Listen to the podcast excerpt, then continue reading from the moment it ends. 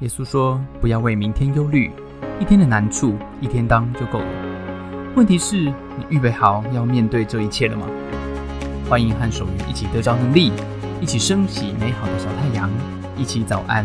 Oh my God！OK，我们来看下今天的 BBC News 是什么。今天提到一个很有趣的东西，War Games。他讲到啊，军方，然后特别是英国的军方，因为 BBC News 是啊英国的这个这个这个新闻嘛，哈。英国的军方开始跟战争游戏的这个电玩商啊越走越近了啊？为什么呢？因为在很多他们有几个面向同时在发生。首先呢，是军方开始使用这些游戏的科技来做军事训练的模拟跟推演。以前呢，诶，在我当兵的时候，以前是这样子，你在做军事的兵棋推演，什么汉光演习有没有这种？你都是拿一个真的那个。地图哦，你要做一个很大的地图，然后那个那盖模型跟那个建筑系的一样，然后拿那个小军车有没有？拿那个小旗子在那边插哦。如果我们到这边呢，中共打过来，我们怎么办？他说现在呢，全部虚拟化，通通放到游戏里面去做，甚至这些游戏公司帮你克制化，把现在你得到军事上面机密的战场资讯，通通输入进去，你就直接在游戏里面做三 D。现场实际的推演了，这个实际上已经有公司跟欧美军方在合作这件事情，只不过 BBC 只是说这是机密，不能跟我们讲。哈，第二个呢是游戏这些呃军事，他们军事招募的时候，军方透过游戏来做一些招募啊。表面第一个面向是他们透过游戏来做广告啊，他们呢尝试透过这个游戏的啊，就上 Pod Podcast 啊，然后跟这些游戏 Podcast 跟大家宣传有关军事的事情。因为呢，现在越来越少的人，他有真的有家人在当兵，所以对于军队跟他的之间好像有隔阂。军方也发现一些很厉害的这种射击游戏，有没有军事游戏的玩家，他们有要有非常好的反应力，要有非常棒的沟通力，还有非常快速解决问题的能力。再加上这一些的玩家，他们都是年轻人，这全部都是军方这时候最需要年轻人才的特质。所以呢，他们。要透过这个东西，甚至来招募人才哦。好，那当然，退伍的军人想要重新融入社会，发现，哎，他如果进到这种军事电玩产业里面，哎，他的他的背景还是一个很大的哦帮忙，所以这是一种出路。OK，今天我们的提问在这边。二零一九年的时候，英国军方的招募人员就把他们陆军的招招募杂志夹在 PlayStation 的电玩杂志里面去发送，说这是游戏特刊啊，结果遭到了批评跟质疑。请问？他们被批评质疑什么东西啊？如果你认为左边就是呢，这个当中，因为这个游戏里面很多小孩，有很多玩家，他其实是小孩，不合适小孩，还是你认为他被质疑的是因为他混淆了爱国价值跟电竞游戏之间的差别呢？OK，好，我们现在呢啊要来这个作答了啊，请作答，左边还是右边啊？一样，每个人可以有三次的啊加倍券啊。这个呢啊，如果你觉得你确定了，你可以用加倍券啊。结单线，我写个结单线。OK，好，好，三、二、一，结单。OK，好，那我们来公布答案了哈。英国的军方啊，他被质疑的点在哪里呢？他被质疑的点是因为这一些的游戏其实里面非常多的玩家他是未成年的人。OK，所以他们呢？被被被质疑的是这一点，OK，所以因为小孩是未成年的，所以你这个这个这这样不行。啊，所以答案是 L，答案是 L，OK，我们来恭喜这个啊啊这个这个啊史艳文啊索尼娃哇好选 L 的啊墨尔本啊芝加哥啊非常多人啊这个都是选 L 啊恭喜选左边的了哈，今天是左边啊答对了，在这个呃。这个电竞的故事里面，对不对？哦，这个有些时候哇，让我很傻眼。游戏现在已经显然俨然进入真实世界，这个虚拟真实慢慢不分了啊！我最近也听到一些的这个故事哈，让我非常的傻眼。我我前一阵就听到一个故事，非常傻眼啊！有一个朋友呢，啊，他在这个职场上啊，哈，呃，他的主管呢，哈，竟然是怎么样快筛阳性啊？然后呢，他就跑去医院呢，想要这个医院给他哎急诊。那急诊说你去看门诊的 PCR。他觉得很麻烦，他干脆怎么样？他干脆当没事发生一样啊，不告诉大家啊，回去继续上班。他只是偷偷把小孩送到亲戚家里面去，自己什么事当做都没有发生呢？哦，后来是被人家这个这个起底，说你这个明明就是阳性，怎么当做没有事呢？啊，这还是主管啊，这让我想起我去年在云林生活的时候哈，这个这有时候你经过这个田哈，它每一阵子这个节气不同的时候，就会怎么样？就会撒肥药，呃，撒肥料。好，或者是说撒农药，那个烟雾，然后那个烟雾有个车叭叭叭叭，然后烟雾滋滋这样喷，哦，那个烟雾你比那个在我们八十五度 C 这种咖啡店门口不是有时候夏天会喷水嘛哈，哦，那个烟那个农药或肥料的那个烟雾弥漫，这个比那个喷水多多了，那根本就是起雾一样，啊，那你开车开很快都散不掉的啊，这种。新冠肺炎在现在我们确诊两万多人，哇！这种人肉病毒喷洒器啊，这让我听到这个心慌慌啊！这个你那边人家撒农药，你这边撒病毒，哇，太恐怖了！请问一下，这种行为有没有需要批评跟质疑一下啊？啊，要命了，对不对？好，我们是不是常常会面对这种事情啊？听到真的眼睛快掉下来，这个怎么搞的？觉得实在是太夸张了哈！但是这个人他搞不好也觉得那有什么关系呢？对不对？你们很多人呢，啊，也不过就是。快赛阴性，但是会转阳啊，对不对？你怎么知道我不是阳转阴呢？啊，对吧？在这种疫情的时代，哈，这个只是因为疫情的议题啊。其实我们在学校、我们在职场、我们在家庭，这种问题多多了啊。当别人的决定影响你的自由的时候，你就会怎么样？你就会不高兴了，对不对？哎哎哎，你干嘛干嘛？对不对？今天啊。我们的系列，早上 Oh My God 系列进到第我们的啊新的一个系列，对不对？昨天我们有讲我们的 Part Two Love City 系列，Love City Part Two 讲婚姻可以不可以啊？可不可以啊？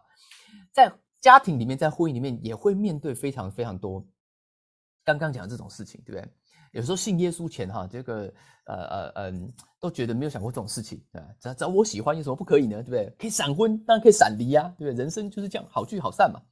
信了耶稣以后，有时候就觉得好像是不是跟加入 Virgin 一样啊？这个是不是我先啊有空应该来搞懂一下我的权利跟义务啊？啊，呃，所以我们通常都是这样，我们都会先想要搞清楚那个机制到底是什么。你在职场跟这个特别在职场里面，我在参加入这个政府的这个防疫措施，规矩是什么？什么是 OK？什么是不 OK？对不对？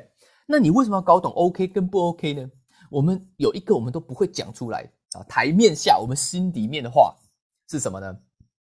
就是啊，我们都想要在那个尽量可以靠近那个不 OK，但是我又不会踏到不 OK 的那个地方，那个那个旁边怎样，获取我最大的利益，对不对啊？因为那个不 OK 的那个地方，就是我利益最极大化的地方，是不是啊？我我没有不 OK 哦，我 OK 哦，哈，只是呢，我可以得到我最好的利益。请问一下。你现在快筛阳性是不是可以到处跑啊？这样算不算确？因为快筛快筛不算确阳性不算确诊嘛，对不对？那你确诊是哪一个时间才算真正生效呢？啊，是医生他嘴巴说说就算吗？啊，还是他要白纸黑字诊断书出来才算？那医生可以罚我吗？还是我确诊以后跑去上班？哎，这个我我只有卫生单位才可以罚我呢？谁有权利来罚我？啊，这就是什么呢？当我们讨论这种问题，说 OK 不 OK 上，哎，他这个好像不 OK，可是不 OK 是他说了算吗？啊，还是说怎么样才算？你要做好白纸黑字弄了半天，这就是我们人性的什么？我们人性的黑暗面。这个东西就是耶稣基督说的罪，什么意思呢？这是一种我们是一种很自我中心的一种为所欲为的一种欲望，小小的欲望就在我们的里面。有的人大一点，有的人小一点，对不对？我们都是认为只要我没有妨碍到你，或者是只要我。没有不 OK，我就可以做嘛，对不对？我这个你不能说我是阳性乱跑，就是一定怎么样啊？哦，这种这种想法，虽然我们都觉得哪里怪怪的哈，但是哎，的确哈，我哎，我说话不礼貌，我有犯法吗？啊，这个哎，这种这种话不是很奇怪吗？哈，这个我骂脏话，我有犯法吗？啊，这个听到这种人就觉得很烦。这是因为什么？这是因为啊，法律这件事情，法律这件事情呢，它只能规范人最低。的道德标准，这是我们遇到的问题。当我们问 OK 不 OK 的时候，你就是要问这个法律问题，对不对？这个法律问题它只能规范你最低的道德标准。当我们谈到家里面的事情，特别谈到婚姻的时候，我们要我们如果戴着这种哈眼镜在看，你就会看不懂了，你就看不懂了。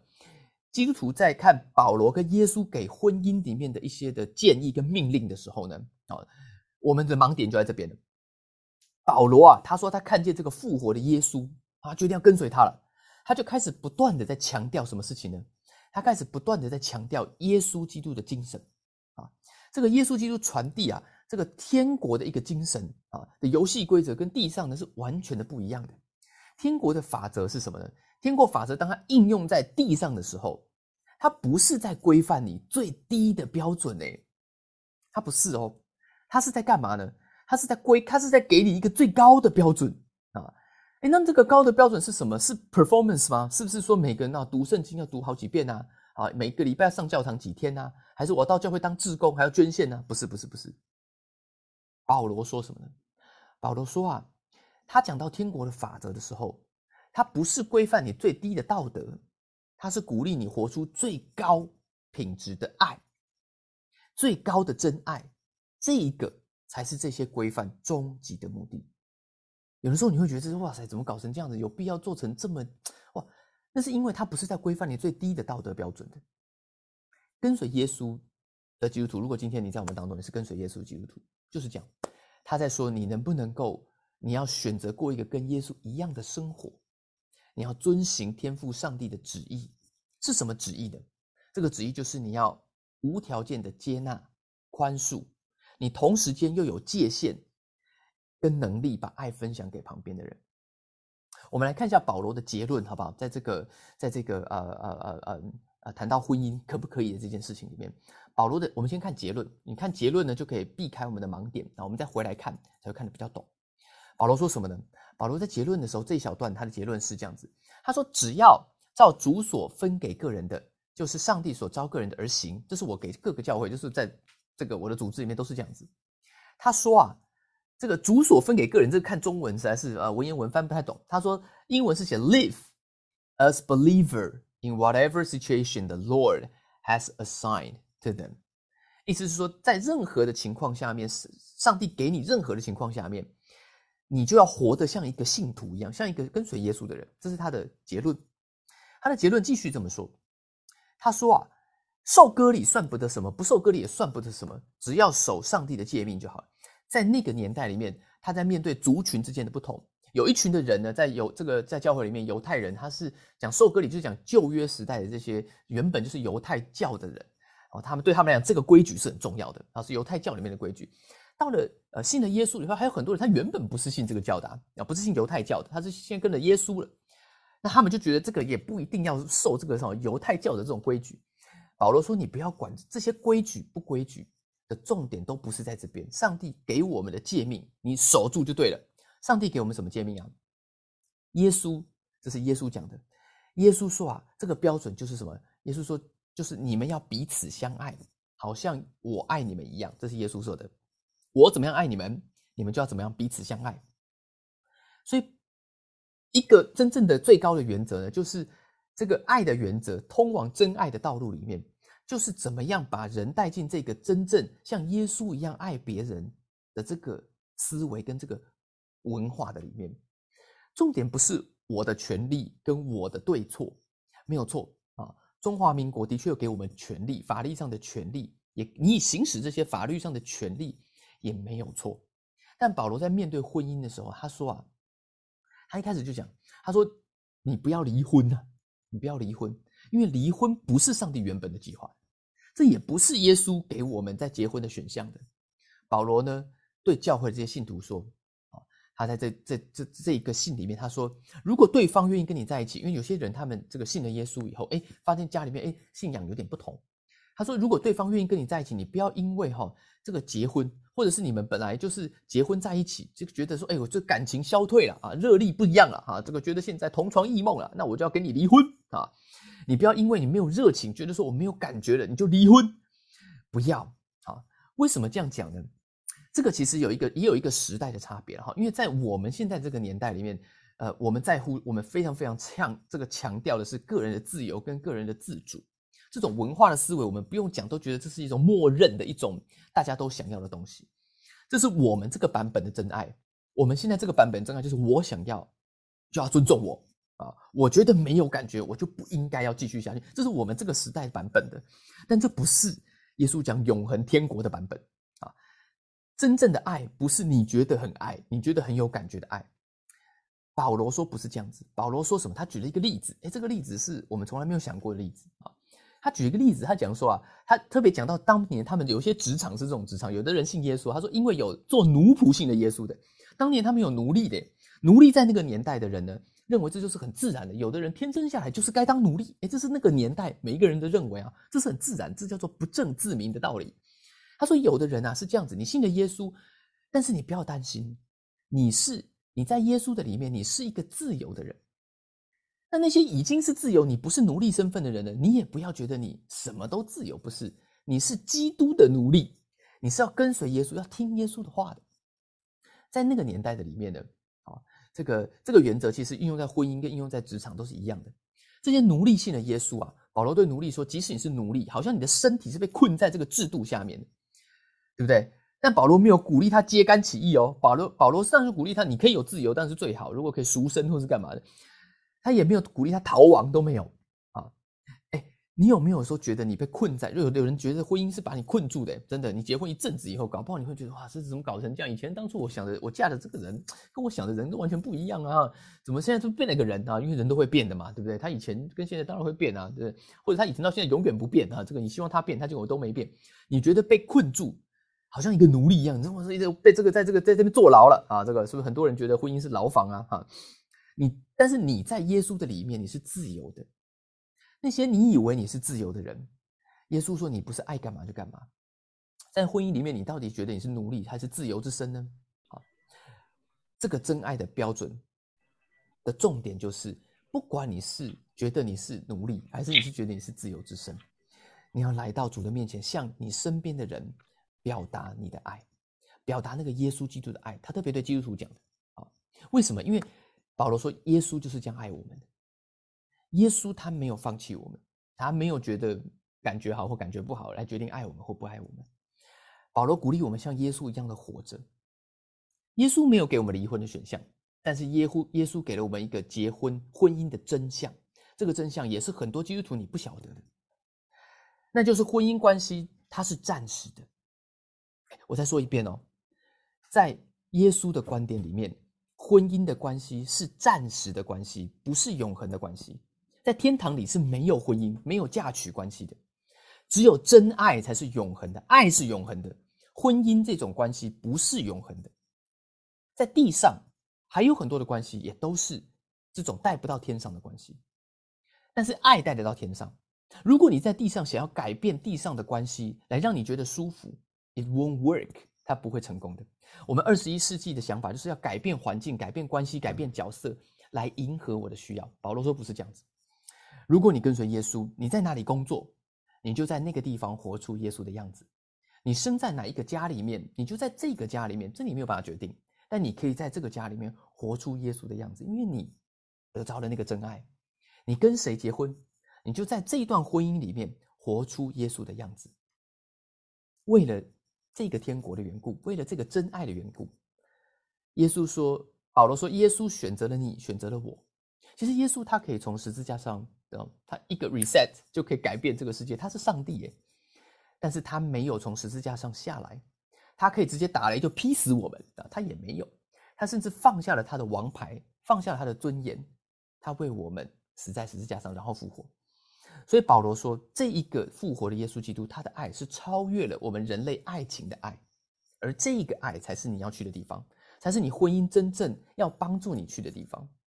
真爱说，你要为了你的自由，我可以放下我的权利、我的需要，因为一个极致的真爱，这个通往永恒的真爱，一个真正极致的热情，其实是无条件接纳的热情，其实是放下仇恨、饶恕的热情。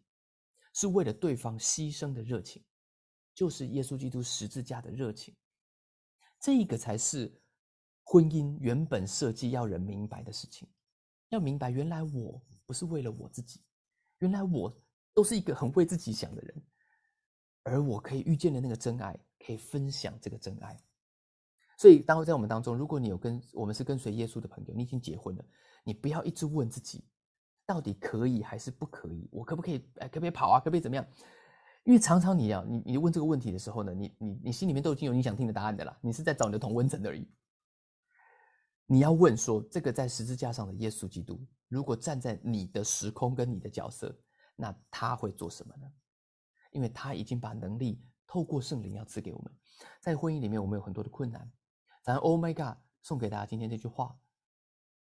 婚姻不要老问可以不可以，要问自己耶稣基督在哪里。今天如果你不是基督徒，你可以听听看，参考一下。耶稣基督认为，保罗认为，极致的爱不是一个自我中心的爱。耶稣认为，婚姻不是永远到永恒的，但在地上，它是一个承诺，而一个极致的爱，一个真正的爱，是有界限跟承诺的。你觉得这是一条好的选择吗？我们都需要帮助，我们都需要力量，而我们都需要那个能力，可以得着这样子的爱，你才有可能活出这样子的爱。所以今天早上我们要来祷告，好不好？在我们当中有没有人啊？你啊，面对特别在我们当中哈，如果如果你是已婚的，如果你是已婚的，你不一定今天可以啊啊举手跟我一起祷告。但如果你可以的话，我鼓励你举手跟我一起祷告，为着你的婚姻来祷告。在我们当中，如果你正在交往，或者是你正在想要走进婚姻的，你可以想想看，你有没有走进那个永恒的爱里？我们需要能力来帮助我们的婚姻得到这样子的爱。现在天父上帝，我来到你面前。今天早上我祷告，当我面对婚姻种种的困难跟种种的挑战的时候，主我祷告那个热情不是我自己，好像过去想象的热情。我祷告，我里面会有一个全然不同的热情跟爱，是一个可以放下我自己而成全别人的爱，可以放下我自己去分享爱。谢谢主，谢谢大家参加今天的早安。Oh my God！愿上帝祝福你，今天在职场、在家庭之中得着智慧，遇见美好，用你的小太阳照亮身边。我们下次再见。